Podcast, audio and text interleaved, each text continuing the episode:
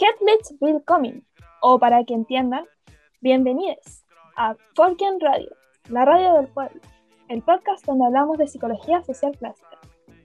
Como saben, todos los lunes traemos lo mejor de la psicología social el texto que traemos a la conversación de hoy es Categorización Social, Identidad Social y Comparación Social del psicólogo británico Henry Tagfeld. El día de hoy nos acompañan cuatro invitadas con el fin de conversar un poco acerca de sus nociones y poder compartir sus diferentes experiencias y también sus perspectivas. Bueno, una vez dicho esto, dejamos el espacio para que nuestros invitados se presenten. Bueno, mi nombre es Trinidad Sotomayor y soy enfermera egresada de la Universidad Católica. Actualmente trabajo en la clínica Las Condes. Eh, buenos días, buenas tardes. Me presento, soy Scarlett Pérez, pertenezco orgullosamente a la institución de carabineros desde hace más o menos cinco años. Eh, y me desempeño en lo que la gente suele denominar vulgarmente como Paco Razo. Hola, mi nombre es Rayen Acanao. A diferencia del resto de invitados, yo no tengo profesión porque soy estudiante actualmente. Estoy en cuarto medio en el Liceo Araucanía de San Ramón. Muy buenos días a todos. Mi nombre es Carla González. Soy TENS, egresada del DUOC UC y en estos momentos trabajo en el Hospital Sotera del Río. Bienvenidas, es un placer que nos acompañen esta noche.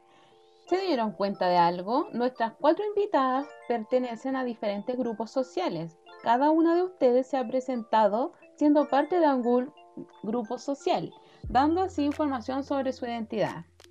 ¿Sabían que, sin percatarse, ellas recurrieron a la categorización social, que es cuando las personas se clasifican a sí mismos y a otros como forma de diferenciarse, etiquetar o incluso discriminar, construyendo de este modo una identidad social?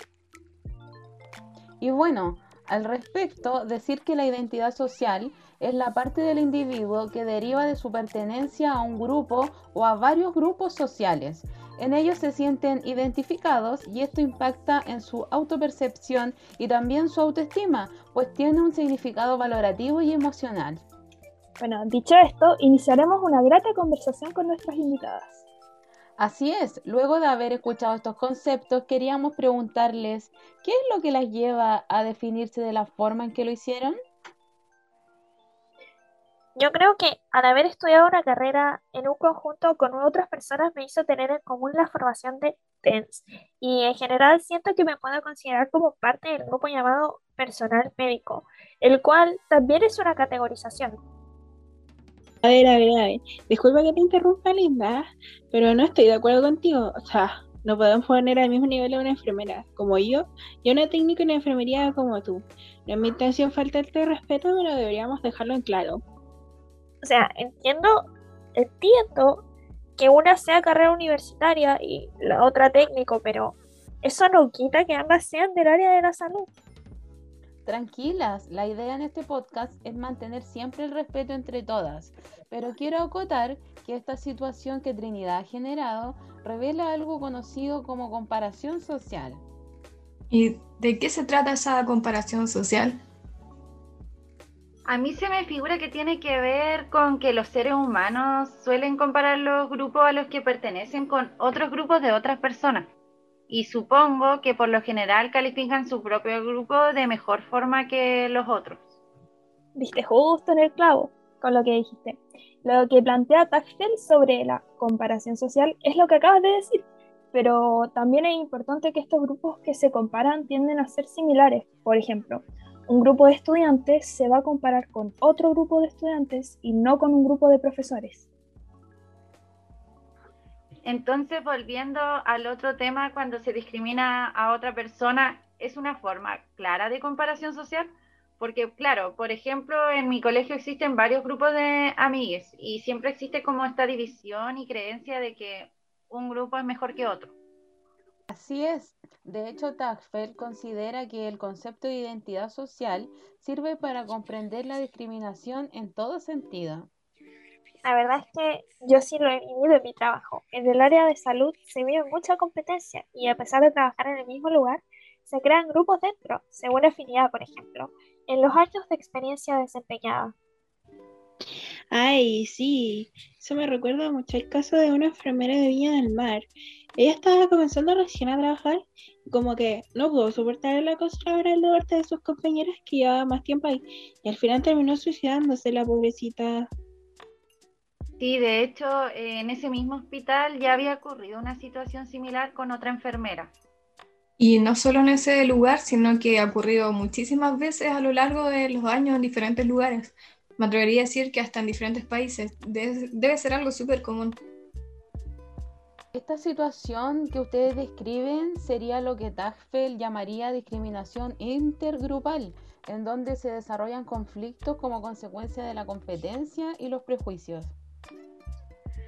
Eh, como estamos hablando de discriminación, me hace pensar en el estallido social del 18 de octubre, porque ahí el, el concepto se puso muy sobre la mesa, como si al compararse unos grupos con otros sintiera que les falta algo como que hay una carencia frente a otros. El autor, de hecho, que mencionamos anteriormente, llamó a este sentimiento de privación relativa y se relaciona con el incumplimiento de las expectativas. Y ya que estamos hablando de esto, ¿cómo vivieron su experiencia del 18 de octubre? Mm, bueno, a mí me toma muy de cerca porque desde entonces nosotros como institución hemos sido considerados enemigos, sobre todo para la gente joven. Y la verdad es que he sido discriminada en mi propia familia e incluso he perdido amigos. Igual es difícil porque también me afecta a mí como persona, lo, así, lo más íntimo. Pero por otra parte estoy más comprometida con mi institución porque siento que le ha agregado valores positivos a mi identidad, como por ejemplo el hecho de impedir la destrucción de las ciudades en las manifestaciones o proteger los locales de las pymes. Después la gente me lo agradece. Es súper lindo eso y me hace sentir que aporto algo me hace sentir más valiosa como persona.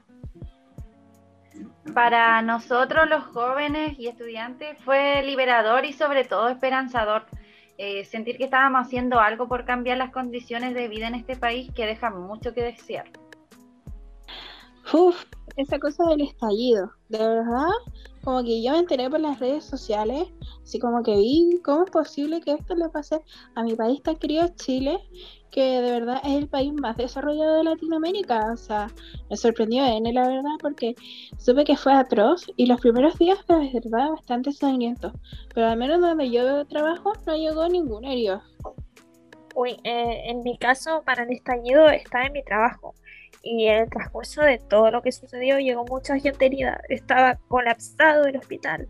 Me dolió mucho que reprimieran con tal barbaridad. Me dolió mucho, pero dentro de todo siento que provocó que el pueblo se hiciera uno para provocar algún cambio social de verdad. Ya, pero tienen que entender de que hay formas y formas. Igual la mayoría ni siquiera sabía que iban a puro hacer desmanes. Eh, la gente iba precisamente por lo contrario, yo creo porque ha estudiado más y se ha tomado más conciencia de los abusos. Hay más aspiraciones y frustración por las expectativas que no se han cumplido, miles de promesas que quedan en la nada y la desigualdad es cada vez más insultante.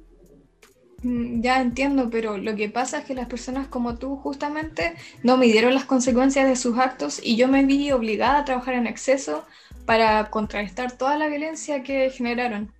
Para ti es fácil criticar desde tu posición, a colegas, por ejemplo, eh, los atacaron solo por hacer su pega o por andar con el uniforme. Mira, eh, yo entiendo tu postura, pero escucha, mis papás trabajan sin descanso y sacan un sueldo miserable. Hay que percatarse de las carencias que existen en la población. ¿Cómo es posible que en los colegios privados tengan mucho más privilegios que los colegios municipales? La brecha es enorme.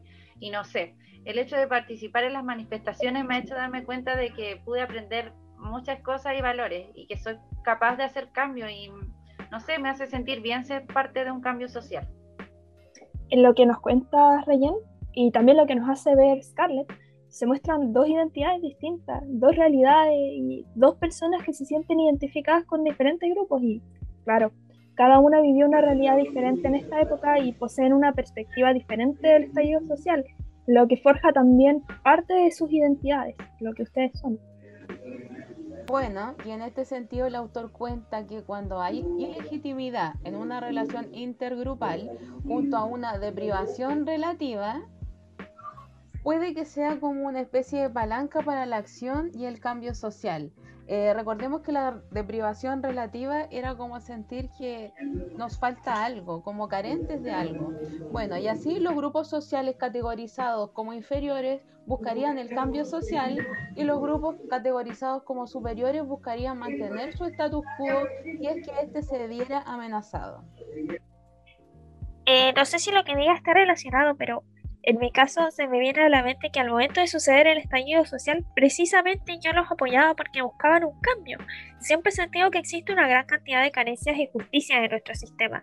Injusticia que también se ve en el ejercicio de mi trabajo. Suelo ser menos valorado por colegas que estudiaron en una universidad y por la misma gente incluso. A veces no me validan, lo cual me parece injusto. Mi carrera es sacrificada y no tiene la valoración que se merece. Pucha, en mi caso yo entiendo que necesitaban un cambio, pero de verdad que esto no es mi lucha. Lo que yo podía observar era violencia y delincuencia. Por eso, con unos vecinos decidimos el chaleco amarillo para así ayudar a los carabineros como Scarlett. En ese sentido estoy de acuerdo contigo. La violencia que se veía en manifestaciones era enorme e inaceptable.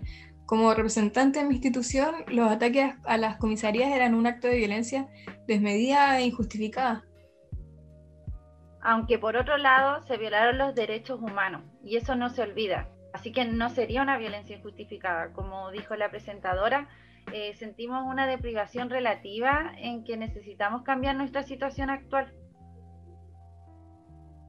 Ay, chiquillas, me hicieron pensar las cosas y ahora puedo entender su punto de vista como válido. O sea, así que igual, gracias por enseñarme su realidad. Me parece súper interesante esta conversación y cómo se ha ido entrelazando con el texto de Tagfel, pero lamentablemente nos estamos quedando sin tiempo. Así que les damos las gracias por su buena disposición para participar en Folken Radio. Espera, espera, espera.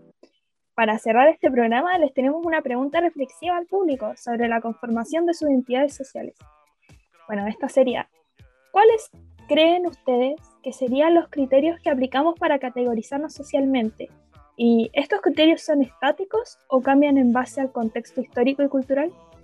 Y no te olvides. Todos los lunes. en Radio.